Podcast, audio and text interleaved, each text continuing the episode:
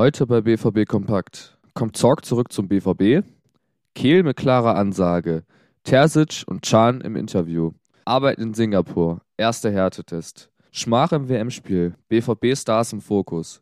Ihr hört BVB Kompakt am Donnerstag, dem 24. November 2022. Mein Name ist Leon Isenberg und jetzt legen wir los. Seitdem sich abzeichnete, dass Sebastian Kehl den Sportdirektorposten übernehmen würde, hat sich Michael Zorg aus dem sportlichen Bereich sowie dem Vereinsgeschehen immer weiter zurückgezogen.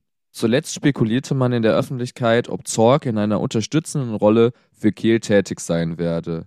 Das ist jedoch eher unwahrscheinlich. Michael Zorg gewinnt derzeit Abstand von deutschem Fußball.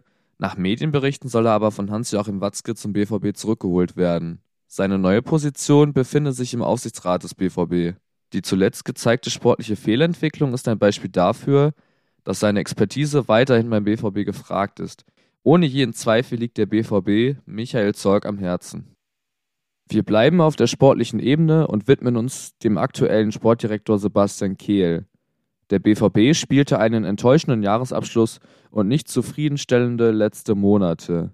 Beispielsweise die Niederlagen gegen den VfL Wolfsburg und Borussia Mönchengladbach.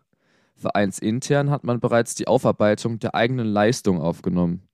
Erkenntnisse dessen sind unter anderem, dass die Spieler ihr Potenzial nicht regelmäßig abgerufen bekommen und speziell der Erfolgsdruck eine schwere Belastung der Profis sei. So äußerte Kehl. Natürlich haben wir nicht erst in der Analyse festgestellt, dass einige unserer Spieler, insbesondere in der Offensive, nicht jene Leistungen gezeigt haben, die wir von ihnen und die sie selbst von sich erwarten müssen. Damit dürfte sich vor allem die Neuzugänge Karim Adeyemi, Anthony Modest und Daniel Mahlen angesprochen fühlen. Kehl fährt fort: Wir werden ab Januar noch deutlicher einfordern, dass sie sich kritisch hinterfragen, härter im Umgang mit sich selbst sind und härter an sich arbeiten. Das Potenzial besitzen unbestritten alle. Eine Verbesserung der aktuellen Situation sieht Kehl durch die Rückkehrer wie zum Beispiel Marco Reus und Jamie Bino Gittens. Diese sind Anfang des Jahres 2023 wieder mit dabei und könnten einen intensiveren Positionskampf fördern. Auch Edin Terzic hat es mit Reflexion, Analyse und Aufarbeitung zu tun. Der Cheftrainer reiste am Montagabend mit seiner 25 Mann starken Reisegruppe nach Singapur. Im schweißtreibenden Abschlusstraining vor dem heutigen Testspiel bei 30 Grad scheuchte Terzic die Spieler immer wieder voran. Er wollte schnellere Übergänge zwischen den Spielzügen und pressen, pressen, pressen. Auch die größte BVB-Schwäche, Standardsituation, stand auf dem Trainingsplan. Wir müssen ein anderes Verhalten an den Tag legen, auf und neben dem Platz. Damit verdeutlichte Edin Terzic nochmal, dass Asien keine Urlaubsreise sein soll. Neben der intensiven Aufarbeitung stehen auch viele Presse- und Werbetermine auf dem Programm.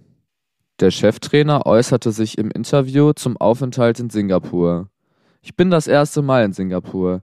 Wir wurden bei unserer Ankunft herzlich willkommen geheißen. Leider haben wir von der Stadt noch nicht viel gesehen.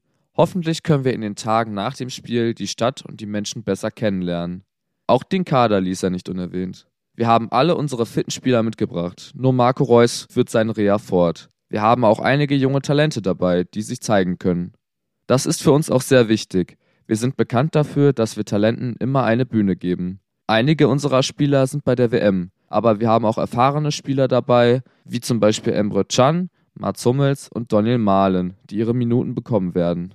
Auch der genannte BVB-Star Emre Can war im Interview vertreten. Dieser zeigte sich besonders froh über die asiatischen Fans beim Training.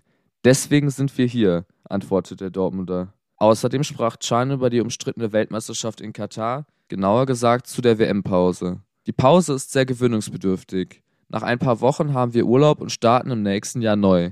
Aber wir müssen fit bleiben. Sowohl in Dortmund als auch hier trainieren wir hart. Wir haben drei Freundschaftsspiele, die wir alle gewinnen wollen.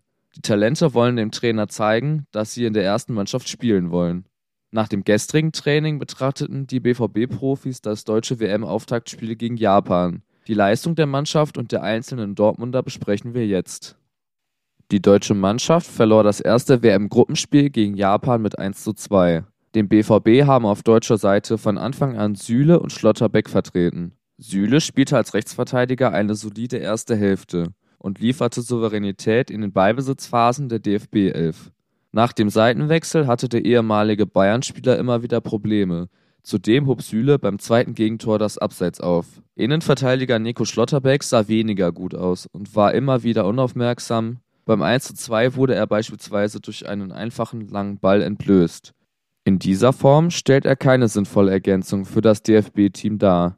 Die deutsche Mannschaft verspielte eine Halbzeitführung durch einen Leistungsabfall und musste in der Folge zwei Gegentore in der letzten Viertelstunde einstecken. Auch der in der Schlussphase eingewechselte Mokuku konnte die erste Niederlage nicht abwenden. Karim Adeyemi und Julian Brandt saßen das Spiel über auf der Bank. Alles in allem kein gelungener Start für die deutsche Nationalmannschaft in einem aktuell ohnehin schon sehr umstrittenen Wettbewerb. Umstritten ist aber nicht das Ende der heutigen Ausgabe von BVB Kompakt. Alles könnt ihr wie gewohnt auf unserer Homepage nochmal nachlesen. Abonniert unseren Podcast, um keine Ausgabe mehr zu verpassen. Mit einem RN Plus Abonnement seid ihr sowieso bestens versorgt. Auf Instagram und Twitter sind wir unter @rnbvb zu erreichen. Mich erreicht ihr auf Instagram unter leon-pascal-isenberg. Bis zum nächsten Mal.